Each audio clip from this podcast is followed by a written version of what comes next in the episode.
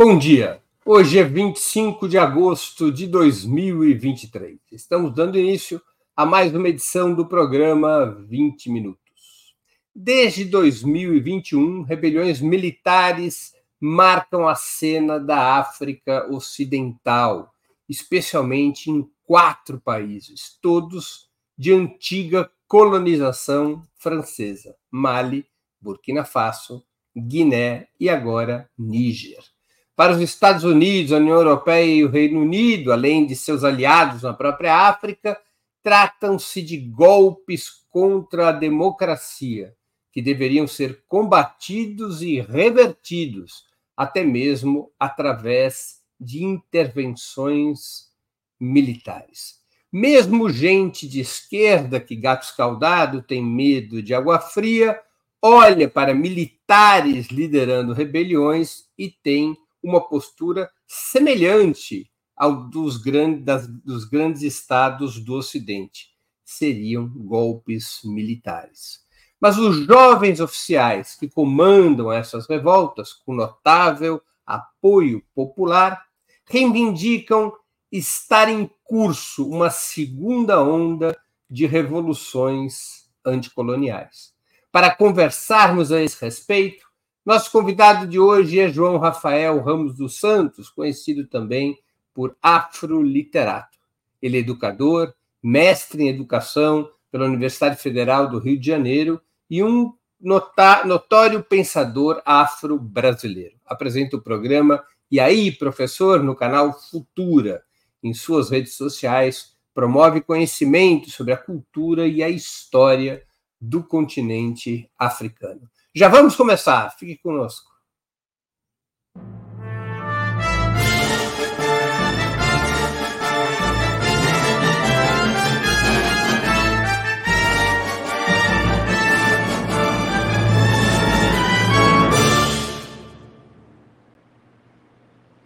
Bom dia, João Rafael. Muito obrigado por aceitar nosso convite. Uma honra ter sua presença no 20 Minutos, ainda mais para tratar de um assunto tão relevante e pouco conhecido. Bom dia, Breno. Bom dia para todo mundo que está aqui. Eu que agradeço esse convite. É muito bom ter aqui a oportunidade de poder falar um pouquinho mais sobre o continente africano, sobre a situação atual, né, que tem sido um pouco negligenciada aí pela grande mídia. João, por que, que as revoltas atuais na África se concentram em países de antiga colonização africana, como, como são os casos de Mali, Burkina Faso, Guiné e Níger. Breno,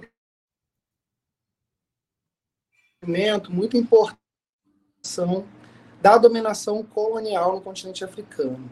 Né? Essa dominação imperialista ela foi produzida a partir de muita violência e, a, principalmente após os processos recentes uh, de independência de alguns desses países do continente africano, em especial é, o Mali.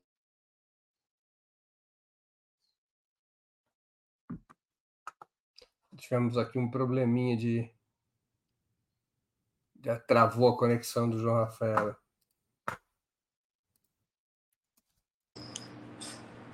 Voltamos? Me ouvindo? Voltamos, voltamos, ah, voltamos. Beleza. Beleza, deu lá uma quedinha aí é. faz parte. Né?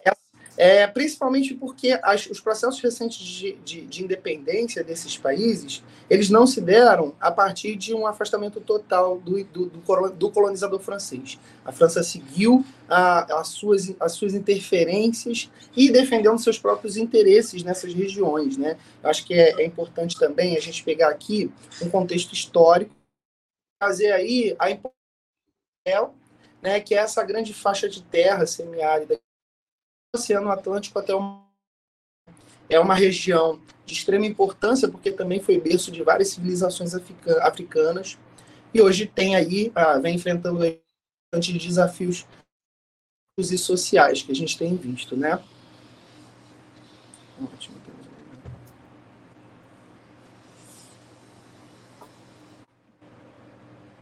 É, Alô? Oi. Ah, pronto. Tô, tô, tô aqui. Ah, ótimo. A gente está vendo aí a imagem né, do Sahel. E aí, é, é, essa região ela tem algumas características importantes, que são características físicas e climáticas também, que, que, que tem relação com todo esse contexto. Primeiro, falar um pouquinho dessa África pré-colonial, né, é, cujo mapa a gente nem consegue é, ter uma noção, né, mas o mapa que a gente vê hoje do continente africano é um mapa que foi marcado pós-conferência de Berlim, a partir ah, do século XIX, né, 1889. É, o mapa pré, do, do, continente africano pré-colonial mostra para a gente uma ideia da quantidade e da diferença é, com relação aos diferentes grupos étnicos presentes naquela região. Né? São grupos étnicos, isso é muito importante marcar também, Breno. São grupos étnicos distintos, são grupos étnicos com histórias diferentes, são grupos étnicos com culturas diferentes. Portanto, ao longo da história, foram grupos étnicos que tiveram conflitos também, como todo grupo étnico, né? como todos os diferentes grupos étnicos na história pré-colonial.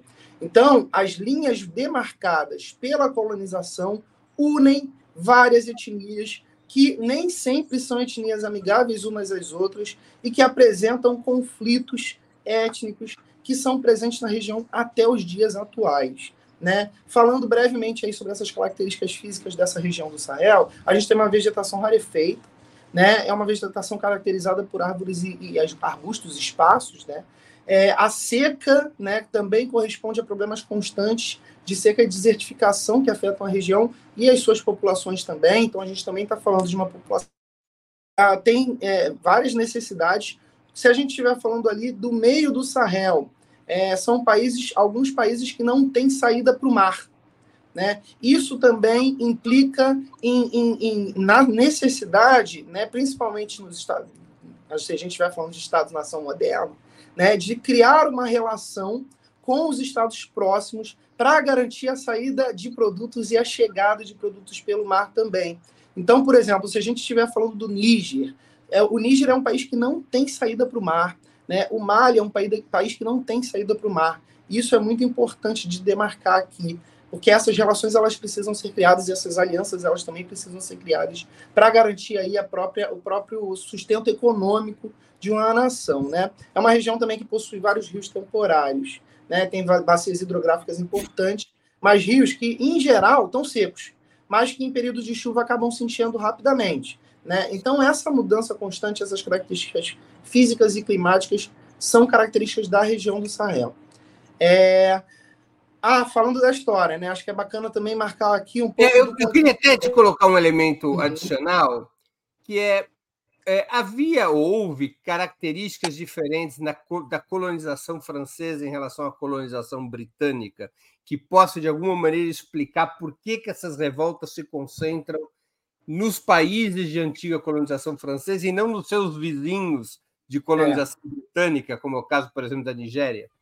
Sim, sim, perfeito. É, e aí acho que tem a ver um pouco tem a ver com a relação pós a independência desses países. Né? As relações francesas elas sempre foram muito pautadas por uma política que não beneficia as populações daqueles países. Né? São políticas de, de interesses próprios franceses e que são políticas que não, por exemplo, dão, é, é, dão benefícios para as populações. Os interesses franceses eles são pautados, né? É claro que as características da, da, da, da da colonização francesa e da colonização inglesa, elas acabam sendo muito parecidas no que diz respeito, em especial, à dominação colonial, à influência é, da capital com as suas colônias. Né? Essa influência francesa ela é uma influência muito marcada pela violência.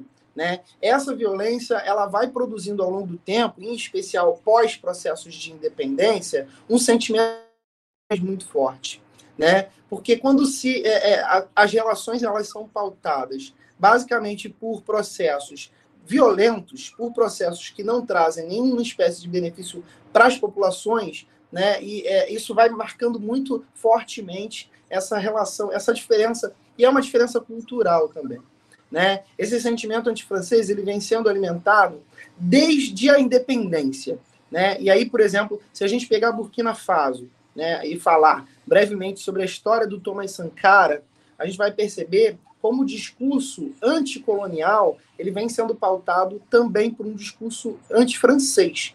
Né? Thomas Sankara ele é um líder muito importante na história de Burkina Faso, né? e ele tem essas características que lembram bastante aí o atual presidente de Burkina Faso, Ibrahim Traoré. Né? Mas é, é, essas, essas semelhanças elas têm um limite, né? O Thomas Sankara ele é um cara que tem um discurso, além de anticolonial, ele tem um discurso também comunista, né? E, é, e esse discurso a gente não vê no Ibrahim Traoré hoje, pelo menos. A gente vê muito mais no Traoré a, a, a, um discurso que seja mais pautado num panafricanismo. Né? O panafricanismo que, per, que percebe a necessidade da união de, dos países africanos, em especial para lutar contra os processos de colonização. Estão vendo aí a imagem do Traoré, que é o atual líder de Burkina Faso, e ele, apesar de ser um legado do Thomas Sankara, a gente tem que olhar com muito cuidado essas, essas comparações, né? Porque, por exemplo, ao chegar no poder, o Thomas Sankara ele vai produzir uma série de mudanças em Burkina Faso que são voltadas para, por exemplo, a alfabetização. Ele, em quatro anos, ele consegue alfabetizar mais de 90% da população de Burkina Faso.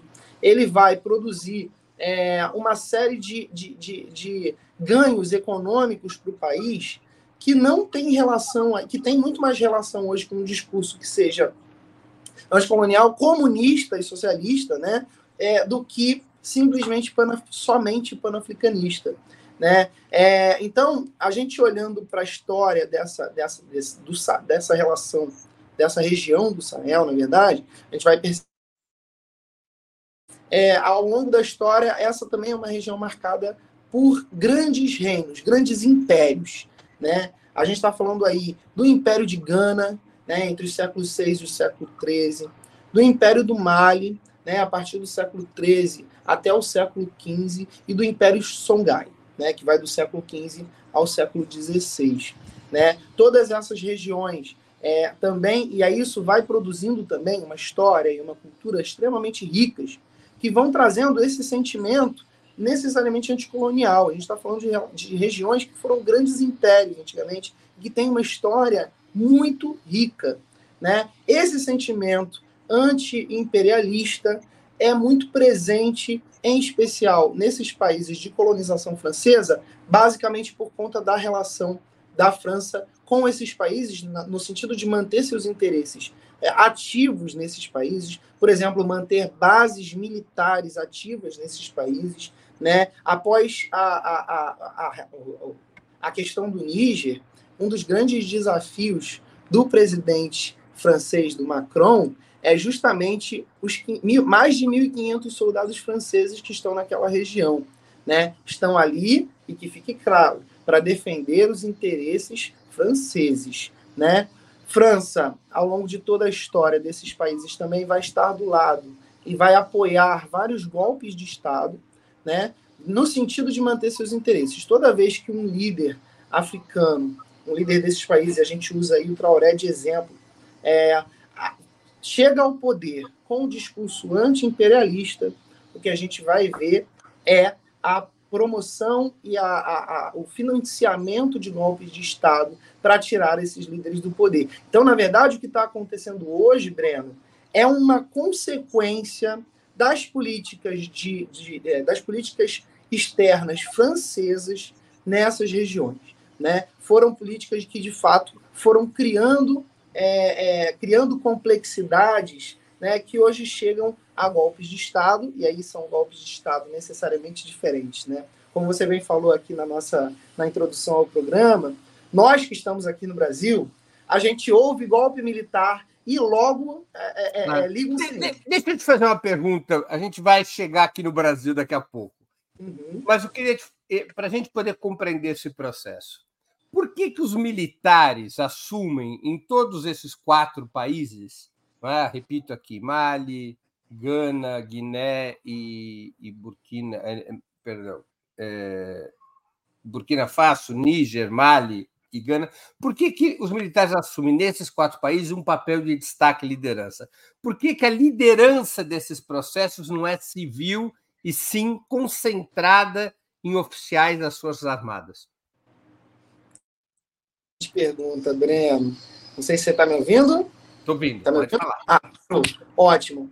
Essa liderança, ela assume áreas militares justamente por conta de um processo histórico e cultural ligado a, a, a revoluções e a lutas que têm relação também é, de lutas entre grupos étnicos também, né? E aí a gente vai perceber no, nos países africanos, em especial após a, a, o imperialismo, uma entrada muito forte de armas e de processos de, de, de militares assumindo posições de poder, é, organizando, seja organizando milícias, seja desafiando abertamente o poder do Estado, tomando cidades, por exemplo, agora chegando ao poder, né? Esses militares, é, eles estão relacionados a um, a um movimento revolucionário, né? Enquanto que os líderes civis, eles acabam sendo associados a partir de processos de corrupção como defensores, historicamente defensores dos interesses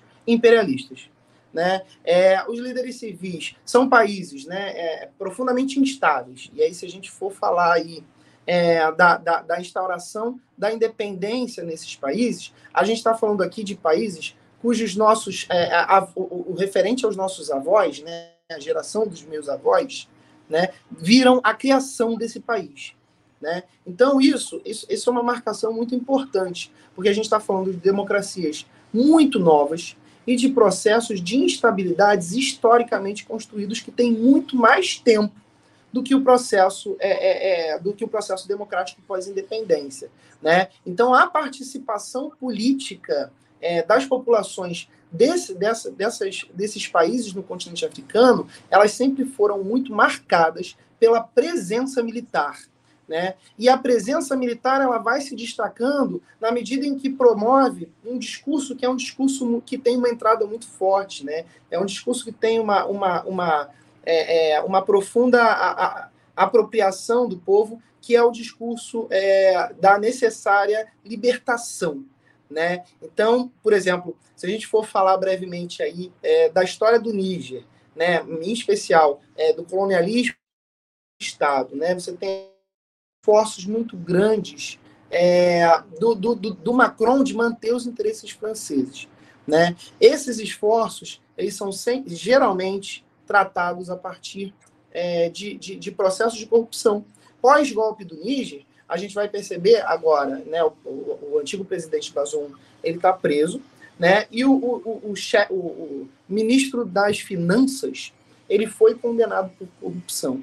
Né? Então a gente está vendo aí é, os interesses franceses eles sendo defendidos a partir da corrupção né, e, da, e da, da, da histórica propina né, que beneficia apenas uma pessoa no poder ou a família dessa pessoa, né, que perpetua esse poder hierárquico. Que a gente, a gente conhece muito sobre isso no Brasil, né? Famílias que se mantêm na política desde o período da colonização e que não largam o osso de jeito nenhum. Então, a visão dos, dos presidentes civis acaba ficando atrelada culturalmente com a relação da corrupção. É, e esse é, um, esse é um discurso que vem sendo é, é, é, vem sendo, é, ao longo da história, em especial pós-processos de no continente africano, facilidade muito grande. É, é, é, notório, né, a gente falar aí da, do, do, da, das campanhas brutais né, de violência militar da colonização francesa na, no, no controle da, da África Ocidental a partir de 1899. Né? Mas é, desde então, e isso também é preciso marcar, né? Desde então, a resistência ao controle francês nessas regiões é marcada por rebeliões militares, né? Militarizadas, né? A partir de 1916, essas rebeliões elas vão ter esse caráter militar. Então, essa liderança militar ela vai ganhando muito mais destaque né, do que as lideranças civis historicamente ligadas aí à, à, à permanência dos interesses, ao man, a manter os interesses é, é, coloniais na região. Deixa eu fazer uma outra pergunta, ainda no terreno da, identi da identidade desses militares. Viralizou nas redes sociais recentemente o discurso de Ibrahim Traoré, o líder de Burkina Faso. Ele reivindicava nesse discurso uma perspectiva anti-imperialista e o legado de Thomas Sankara, isso, esse discurso foi feito durante a recente cúpula Rússia-África. realmente haveria uma linha de continuidade e resgate com aquela antiga tradição revolucionária e anticolonial, da qual Sankara é um grande exemplo. Aliás, Sankara que foi citado pelo presidente Lula em seu discurso no BRICS. Né? É, haveria uma linha de continuidade e resgate com aquela tradição revolucionária ou se trataria apenas de demagogia? Ótimo, Pô, Breno, muito bom. Acho que é uma reflexão que a gente precisa fazer. Né? Primeiro, marcar aí, né? o, o Traoré chega ao poder em, 2016, em 2022, né? depois de, de junto com uma, uma junta militar, tirar o Damiba do poder. Né? Isso foi feito em 30 de setembro de 2022. Né? Ele consolida um golpe dentro do golpe. Né? Então, a gente já tinha um golpe que tinha feito em, é, é, é, tinha estado em curso no ano anterior, no mesmo ano, né, pelo Damiba, e o, o, o, em Burkina Faso, o Traoré ele assume o poder, ele chega no poder com a mesma idade de Thomas. Um grande, uma grande, um grande paralelo que a gente pode fazer. Né? O Thomas Sankara, claro, foi um dos presidentes mais importantes da história do país. A vestimenta, se a gente olhar para o Traoré, a vestimenta dele, né? a boina vermelha e algumas falas, a gente já começa assim, pô, peraí, né? Tem alguma coisa aqui muito semelhante. Por exemplo, tem uma fala dele que é muito bacana, que ele diz mais ou menos os líderes africanos eles não devem se comportar como marionetes na mão do imperialismo. Né? A gente tem que garantir é, que os nossos países sejam autossuficientes, inclusive no abastecimento de alimentos. Né? Então, ele vai ter aqui alguns discursos que lembram muito o histórico líder Thomas Sankara, né? E aí esse, só que os posicionamentos do Traoré, eles estão mais ligados ao panafricanismo, né? O Sankara, ele tinha inspirações políticas e discursos diretos socialistas ou, ou, ou comunistas, né? E aí eu lembro aqui um discurso do Sankara que foi muito poderoso, numa reunião entre países africanos em que o Sankara, ele, ele é, é, três meses antes de ser assassinado, ele, que esse, os países que tinham acabado de, de, de, declarar independência não pagassem o imposto, mais o imposto colonial. Né? E ele propôs essa união desses países no sentido de não pagar mais o imposto colonial e caso isso não acontecesse, caso essa união não acontecesse, o Sankara diz: Olha, eu não estarei aqui na próxima reunião. Né? Se isso não for algo de comum acordo entre todos os países africanos. Né? Então a gente tem aqui um discurso socialista muito forte, né? um discurso é, é, é, ligado a essa tradição socialista e comunista, né? ele era marxista-leninista, muito forte. Os posicionamentos do Traoré eles estão mais ligados a, ao panafricanismo. Né? E aí, aí é que a gente tem que tomar cuidado né? Porque é, fazer essa comparação e dizer, não, ele é um, ele é um, um novo líder é, é, é contra-colonial, ele está vindo numa, numa, numa, num movimento de líderes militares muito fortes, né? exemplo do Dumbaiá é, na Guiné, né? o Dumbaiá na Guiné, ele acabou de, de, de, de, de cortar totalmente relações com a França, né? e ele está produzindo algumas políticas é, muito anti-imperialistas, muito fortes. Né? É, ele está vindo nessa leva de novos líderes. Esses líderes eles têm vindo com um discurso, com o discurso panafricanista. Por quê? E aí, mais uma vez, a gente está falando de países que não têm saída para o mar. É preciso uma união entre alguns países né, para garantir a saída e a chegada de mantimentos. Né? E aí a gente está falando, se a gente falar um pouquinho dessa influência russa, da influência russa nessa região, a gente tem a promessa recente do Putin com a, é, numa reunião com, com, alguns desses países. Prometeu o envio de mais de, de, de 50 toneladas de grãos gratuitamente. Né? Mas aí, é claro, a gente não pode deixar de perceber que existe um interesse ali político por trás de toda a ação de um Estado, em especial da Rússia. Né? É, o Traoré, então, ele não. A gente não pode é, é, é, correr e apontar e dizer assim, não, ele vai ter essas políticas, é, políticas socialistas, políticas comunistas, como, como o, o Sankara. A gente precisa observar muito bem se esse discurso ele vai se traduzir em ações práticas. Né? Teve uma foto muito bacana, se a gente puder mostrar aqui, é muito interessante. Uma foto muito bacana que eu achei uma das fotos mais bonitas de todo esse processo, que é o Traoré conversando com uma moça, com uma senhora, e segurando o filho dela no colo.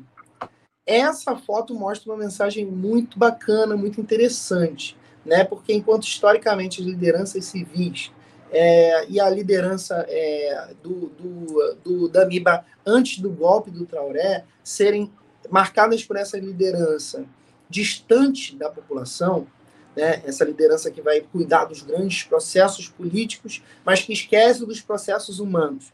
Né? Eu acho que essa foto do Traoré acaba demonstrando que ele está seguindo um caminho, vem seguindo um caminho essencialmente diferente. Né? Porque uma liderança que está ali se, se mostrando é, atento a ouvir os interesses, em especial da população do interior, é, do interior de Burkina Faso, né? E aí lembrando ali, você tem mais uma complexidade nessas regiões, que é a atuação de grupos militares, de grupos fundamentalistas islâmicos, uhum. Né? Como o Boko Haram, como a própria Al-Qaeda e como o Estado Islâmico, né? Essa atuação desses grupos, né? Inclusive esse foi uma, essa foi uma das, das das justificativas do Traoré para dar o golpe do Damiba em 2022. Ele disse que o Damiba estava sendo, é, tava, não estava conseguindo é, atuar de maneira forte contra os grupos fundamentalistas islâmicos que estavam aterrorizando a população. Né? Então, Traoré ele assumiria a liderança para, de alguma maneira, tentar resolver esse problema. Né? Então, é, a, a gente, olhando aqui esse histórico e observando que é, esperar mais um pouquinho né, antes de afirmar que o Traoré ele vai levar o legado do Sankara a, a termos práticos. Uma demagogia, não apenas um discurso político para ter esse apoio, esse amplo apoio tanto da população como da, da, da, do, do, da visão, né, da perspectiva global que seja contra-colonial. João, deixa eu fazer uma pergunta. É, a identidade, o, o, o, líder que mais tem se destacado é o Traoré. É, há uma identidade, já se pode constatar uma identidade político-ideológica entre esses, esses grupos militares dos diversos países? Eles são mais ou menos a mesma coisa? É, Traoré, a liderança em Níger, a liderança em Mali, a liderança na Guiné, são a mesma coisa nesses quatro países? E há uma pergunta de um espectador nosso, que eu acho que também é fundamental para as pessoas poderem acompanhar aqui essa entrevista, é o que é o panafricanismo histórico e atual? O que, que vem a ser panafricanismo? E aí é uma, um combo. Eu anexo essa pergunta sobre se a gente pode é, considerar que é uma mesma identidade político-ideológica entre as lideranças de Burkina Faso, Mali, Guiné e Níger. Legal. Vou pegar aqui o exemplo do Omar Tichani. Ele é o líder do governo militar do Níger atualmente. Né? É, ele, ele vem é, do oeste do país, né? E ele tem uma importante, é, é uma, que é uma, uma importante área de recrutamento do exército, também é perto da fronteira com o Mali. O Tichani ele vem dessa região. E aí mais uma vez aí a importância do, do, do, do, do movimento militar, né? É, o Tichani, né, de acordo é, é com a Reuters, se a gente olhar, ele foi um oficial que chegou no, no, no local depois que um, num voo francês, em 1989, caiu, né, depois de uma explosão de uma bomba numa mala. E aí todas as 170 pessoas morreram, é, que, que, que, estavam a bordo do avião, acabaram falecendo. Foi um, um, um, um caso é, de, de, de, um de político terrorista né, dentro desse navio, desse, dentro desse avião francês, desse voo francês. Né? Ele foi, ele é um antigo adido militar na, própria, na Embaixada do Níger na Alemanha. Né? E também ele tinha liderado um batalhão muito importante, que é o batalhão de HDs, é um batalhão em HDs. Né? Ele, ali, HDs, né? que já foi visto como capital mundial do, do contrabando. Né? E ele liderou operações importantes no deserto contra traficantes. Né? Então, é uma liderança que é, vem do, do movimento militar, passa para o governo, né? E ele era uma, uma pessoa muito próxima do, do antecessor do, do Bazoum. Ele é a parte da guarda presidencial, né? E aí tá, tá ali muito próximo do poder. Ele acaba, é, é, antes de, de, promover o golpe, sendo representado aí por essa mesma imagem, né? Se a gente olhar o, o se a gente olhar o Traoré, é, a gente vai perceber essas lideranças, olhando para o Titiani também, essas lideranças que parecem fortes, né? que usam a farda militar, que estão ali dando discursos muito fortes. Né? É, nesse processo, né? por exemplo, após o golpe no Níger, a gente não sabe exatamente quais são as motivações do Titiani para estar tá ali na liderança. Né? Então, é, é, é algumas notícias dizem que o, Bazoum provavelmente ia demitir ele antes dele dar o golpe, né?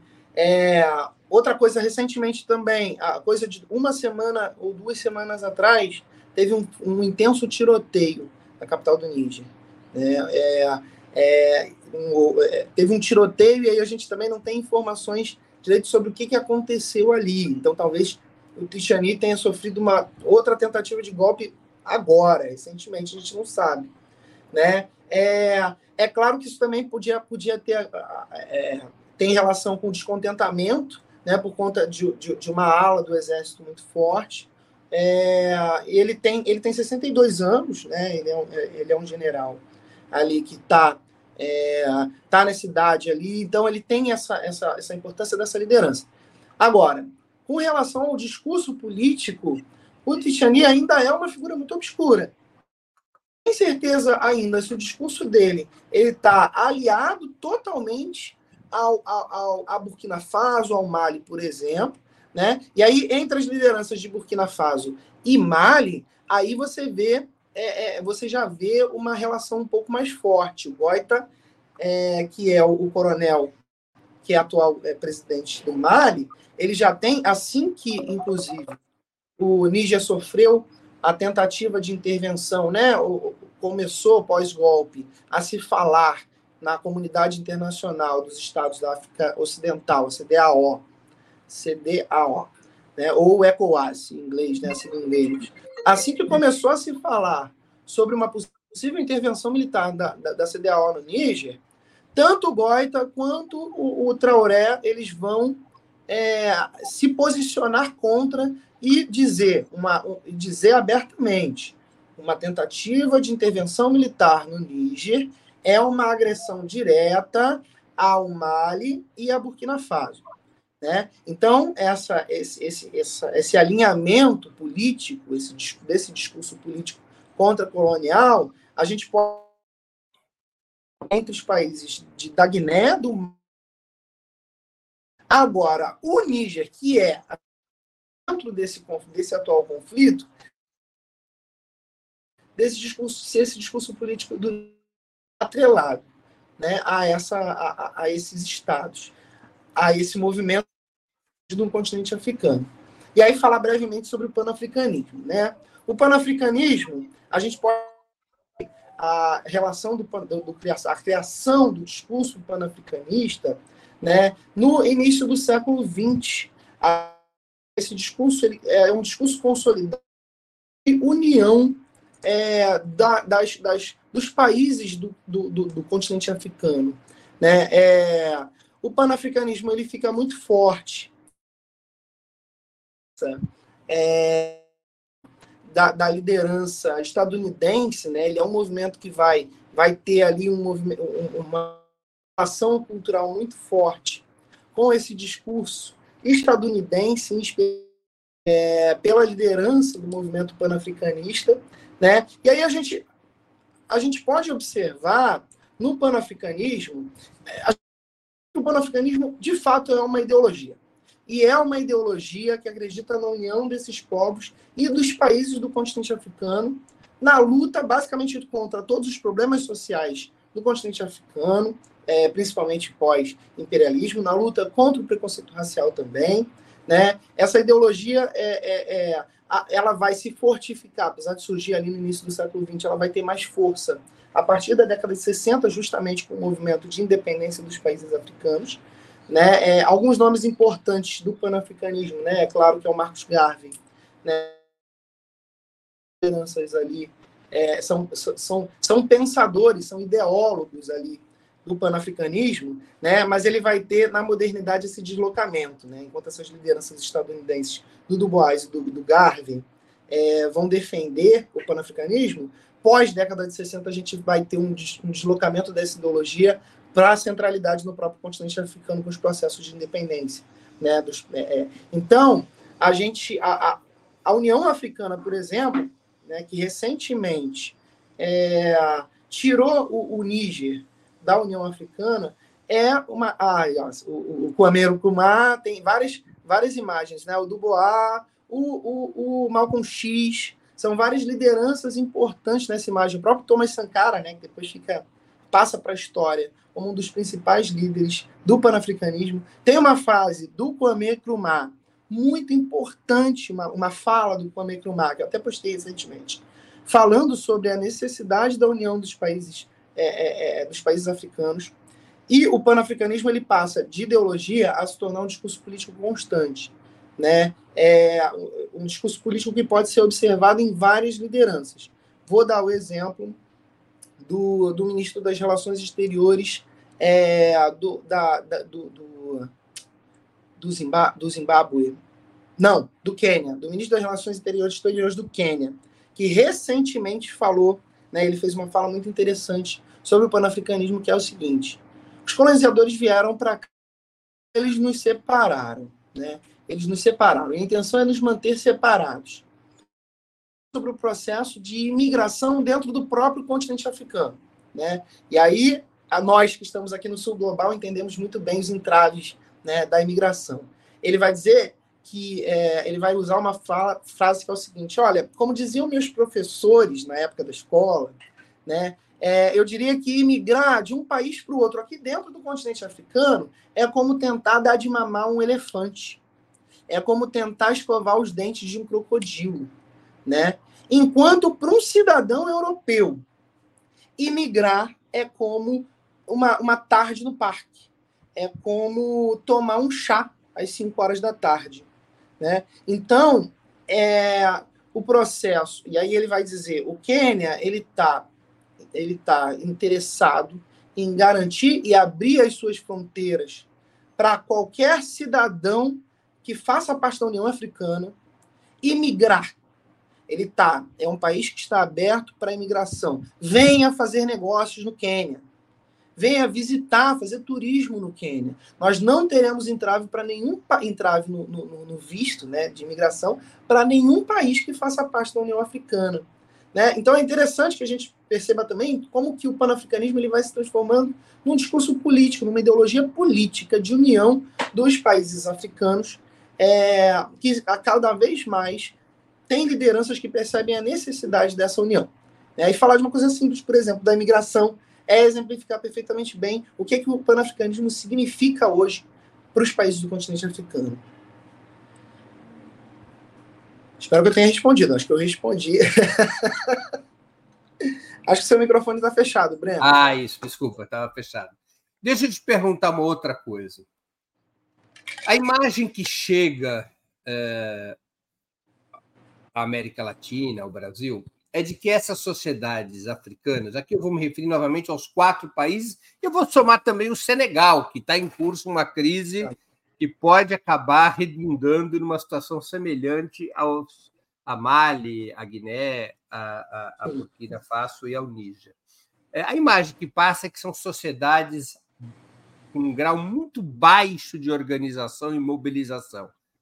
É, qual é a relação dos militares que assumiram a liderança desses processos com essas sociedades, com os movimentos populares, se eles existem, com os movimentos sociais, com a população desses países? Nós podemos comparar o que está acontecendo na África Ocidental, por exemplo, com a Revolução dos Cravos, que também foi um movimento liderado por militares, mas aos quais se somou é, fortemente a mobilização popular ou é uma coisa palaciana, ou seja, são golpes palacianos em que uns militares derrubam outros e não há qualquer tipo relevante de participação popular?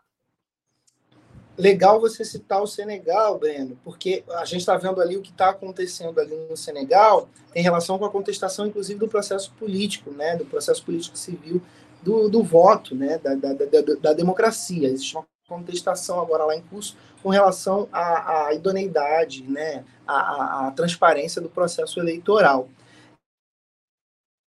O impedimento de algumas lideranças importantes de, de se tornarem candidatos. Então, essas lideranças atentas, tem estado atento Senegal para exemplificar, é, à, à movimentação popular. Né? Está, é, no Senegal aconteceu uma, uma, uma, aconteceram protestos muito fortes, né, em que a população e a mídia dizem que é, até agora mais de 50 pessoas morreram, enquanto o Estado defende aí que apenas, apenas 16 pessoas morreram. Né? É, e no, em curso, nos processos, por exemplo, da capital do Senegal, o governo ele desligou a internet. Ele, ele impediu o acesso à internet da população. Né? Então, quer dizer, existe aqui uma preocupação com relação ao poder né, é, que a população tem e qual o papel que a população pode desempenhar num processo e numa consolidação do poder. Se a gente olhar para a população do Níger, a população do Níger ela tem apoiado amplamente o golpe, né? É, e foi em peso para as ruas né? Por quê? O discurso da população discurso da libertação. Quer dizer, chega dos franceses. Faz os franceses aqui. Tudo que a gente tem, e aí percebeu. É, existe Muitas uma, manifestações, é, essa é a palavra de ordem, né? Fora a França. Exatamente. Fora a França. Né? E aí a, o interesse colonial, o interesse francês, em especial com a, as riquezas, né, que são, são, estão presentes no continente africano, né? se a gente olhar ali para o Níger, por exemplo, a gente tem importantes é, é, minas de bauxita, de urânio, né? de ferro. A gente, ó, uma a cada seis lâmpadas da França né? É, é, é tem urânio, do, do, do, desculpa, é, a cada seis lâmpadas da França, é mais, na verdade, né? É, são três ou quatro, três ou quatro tem urânio que veio do Níger, né? É, enquanto que apenas 17% da população no Níger tem acesso à, à, à energia elétrica. Então, quer dizer, é uma disparidade muito grande. Né? E aí a gente está vivendo num contexto de mundo global em que o discurso colonial do, da simples ajuda humanitária já não se sustenta. Né? O, discurso da e aí o próprio Traorelli tem uma fala importante sobre isso, né? Quando ele, quando a França é, finda todo tipo de ajuda humanitária para Burkina Faso, o Traoré diz o seguinte: a ajuda francesa nunca nos tirou da situação da pobreza, nunca de fato foi, fez diferença na nossa vida. Né? É, é, tem sido que, que, que tem produzido essa pobreza e essa necessidade né, do nosso país com relação ao colonizador, que se vão, que se vão ao nosso jeito. Né? É, tem um movimento importante também chamado Made, Made in África, né, que defende que a produção é, é, da, da matéria-prima, por exemplo, de, do, do, do, próprio urânio, né, do próprio é, é urânio, que, que, que né, diga-se de passagem, extremamente importante para a gente falar de, de, de, nações nucleares, né? Ferro, da bauxita, que essas matérias-primas sejam processadas no continente africano nos países de origem, para garantir empregos, para garantir melhoria da, da, economia do país e que não sejam exportadas é, prima para o colonizador. Né? Então, são populações que historicamente vêm sendo é, é, vilipendiadas por esse processo, né? que sofrem aí de uma mão de obra que acaba sendo sub, um subproduto, né? e aí a gente pode olhar até é, para o caso dos, dos, dos, chocolates belgas, né? Que vem do Congo, né? De pessoas que nunca nem sequer provaram o chocolate, são, são responsáveis o, o cacau do chocolate que vai para a Bélgica, né? Que a gente consome ali aqui no mundo né? e que é, é, é, o movimento Made in, Made in África fala sobre isso.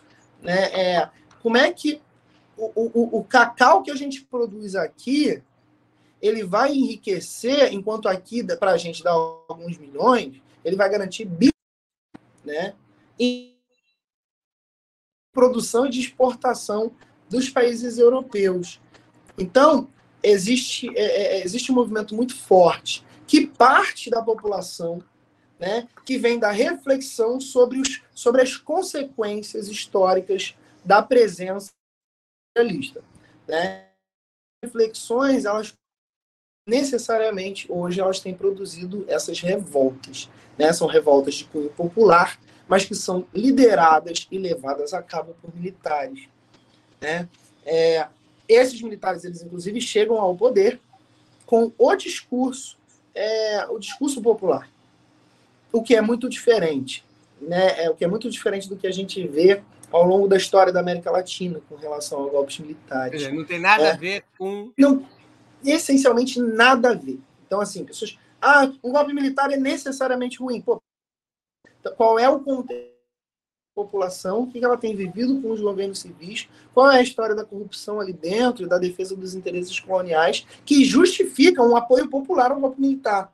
Um apoio popular que, é, é, que em todo um discurso ali, um contexto histórico, chega a ser legítimo. Né? Um... É Thomas Sankara. Né? Então, discurso ideológico que legitima, a partir da, da, da, do, do, apoio popular, as lideranças militares. É, então, é um processo que é uma estrutura complexa de se compreender, porque existem muitas variáveis, né? mas é óbvio que a gente também não pode simplesmente é, cair de para a população na verdade, é a história. É a história que vai dizer isso. É, Agora, mas são que historicamente são, são um discurso popular. João, deixa eu perguntar uma coisa. É, existe a possibilidade de algum tipo de é, aliança mais estável entre esses quatro países que se rebelaram? Repito, para as pessoas terem sempre claro o nome dos países: Mali, Guiné, Burkina Faso e Níger. E, existe alguma possibilidade, por exemplo, de eles virem a constituir uma federação? Esse tipo de informação tem circulado em alguns, em alguns lugares. existiria, é, vamos dizer assim, algum programa de unidade entre esses países? É, isso é essencial né, para a garantia da estabilidade política e econômica desses países, é essencial que exista é, é, uma aliança, que seja feita uma aliança entre esses países. Né? E aí vou te dizer por quê. E aí o país é, é que tem um dos melhores é, é, níveis de, de, de, de, vida, né, de qualidade de vida e PIB ali do continente africano, que é a Nigéria, ele tem um interesse profundo na região do Níger, porque, em especial pós-guerra é, da Ucrânia, em que você tem o, o continente europeu é, deixando de, de, de, de, de comprar o gás natural russo, né, é, você tem ali a, a possibilidade da, da, da, da, Nigéria protagonizar uma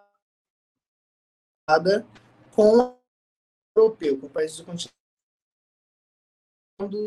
gás natural a partir de um ali da Nigéria, e aí por isso a gente do Níger, né? É, e Níger, do Níger, é, passando pelo Níger, você vai ter teria essa, essa esse duto direto para a Europa de gás natural.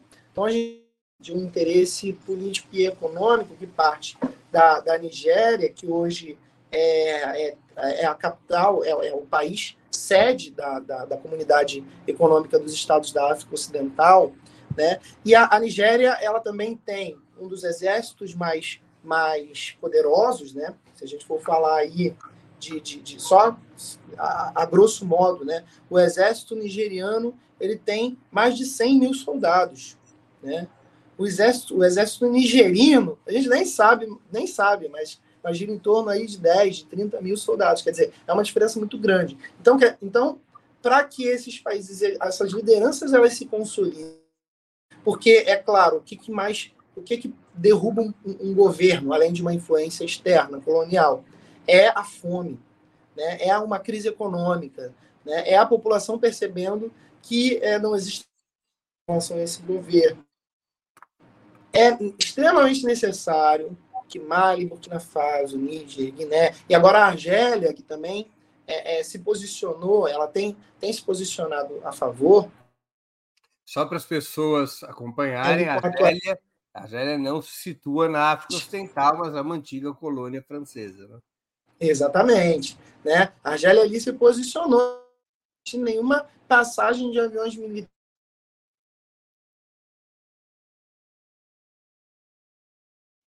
Isso para a gente nem isso que a gente nem falou, na verdade, do, do envolvimento ali da Rússia, né? É, a...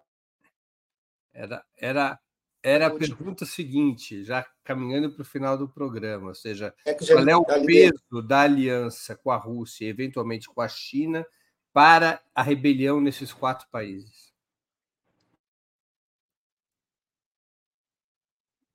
Interesses russos e chineses. E aí que diga-se de passagem, a China, ela, no que significa, que diz respeito à ação, a criar relações políticas no continente africano sem interferência direta na política desses países. A China ela já vem fazendo isso há pelo menos 20 anos, né? Então, essa aliança é, com a Rússia ela vai se consolidando justamente pela, pela, pela característica da não intervenção né, política e cultural, o que foi muito diferente da relação, o que é muito diferente da relação com países como a França, por exemplo, diretamente na política desses países. Então, essa relação ela vai se consolidando a partir e Rússia defendendo, é claro, seus próprios interesses políticos. Fique bem claro que não há país bonzinho né? Não há, a gente não pode ter essa, essa ideia de que precisa de um salvador bonzinho, super-homem não tem isso. Né? São países que, inclusive, têm seus próprios interesses, como eu acabei de citar a Nigéria. Né? A Nigéria tem o seu interesse. Qual é o seu interesse? O seu interesse é o interesse é, político e econômico de fornecer gás natural para a Europa, se beneficiando, em especial economicamente, com relação a isso. Né? É, que esses países eles sobrevivam e eles tenham uma, uma, uma estabilidade política é necessário, uma, uma organização, uma união. Militar também, por exemplo, já chegaram tropas é, é, de, do Mali, de Burkina Faso, do Níger. Né? Chegaram tropas militares, como Super Tucano, de fabricação a uma intervenção militar. Né?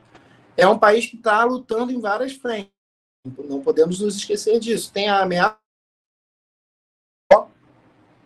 e tem a atuação dos grupos fundamentalistas islâmicos nos interiores. Duas frentes para se lutar, além de se pensar aí uma necessidade de garantia de uma estabilidade política e econômica para a própria população. Então, sem essa união, sem essa essa possível federação é, desses países, vai ser muito difícil garantir essa estabilidade política, Breno. Muito bem.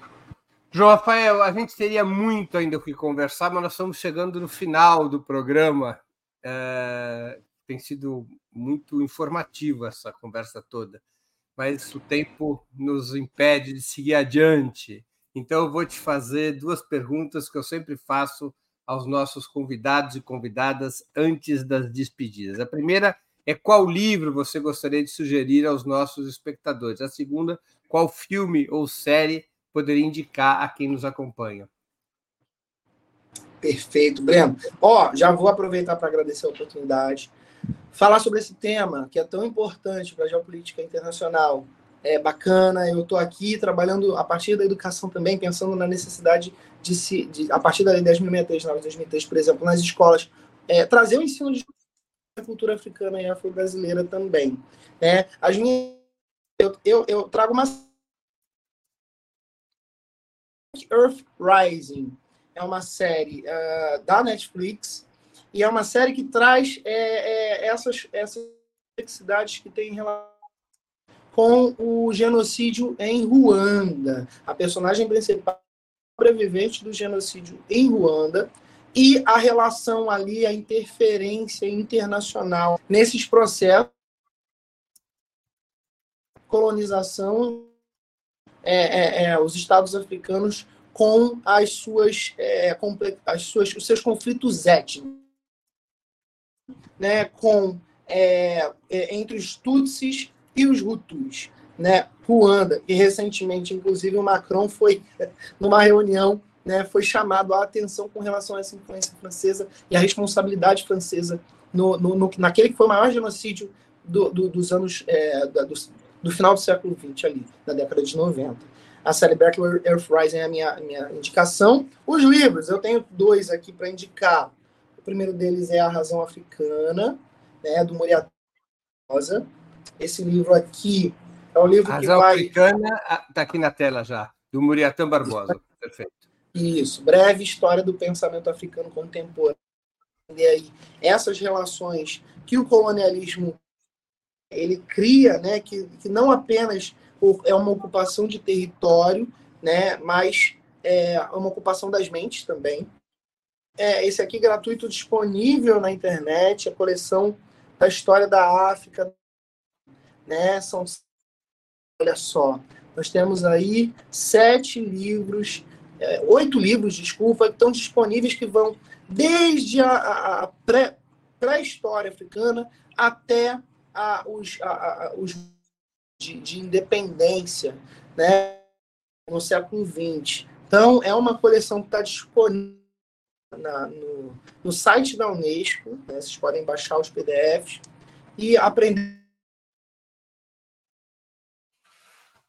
A gente precisa saber de onde a gente veio, a gente precisa saber essa ancestralidade, a gente precisa contestar um pouco essa visão eurocêntrica, essa visão colonialista que foi imposta sobre o continente. Então, tá aí minhas, minhas, minhas referências, minhas indicações, Breno. Muito obrigado. João, é, agradeço o teu tempo e agradeço especialmente por essa conversa tão interessante e pedagógica, para a gente poder conhecer um pouco mais do que está acontecendo na África, em especial na África Ocidental. Muito obrigado por ter aceito o nosso convite. Eu que agradeço, Breno. Muito obrigado pela oportunidade aí. Ah, espero te ver em breve aí. Um grande abraço. Ah, parabéns pelo trabalho também, para a equipe do Opera Mundo, pelo trabalho maravilhoso que vem desempenhando aí nas redes. Obrigado, João. Obrigado. Agradeço também a todos e todas que assistiram a esse programa, em especial aqueles e aquelas que puderam fazer contribuições financeiras ao nosso site e ao canal de Ópera Mundi no YouTube. Sem vocês, nosso trabalho não seria possível e não faria sentido. Um grande abraço a todos e a todas.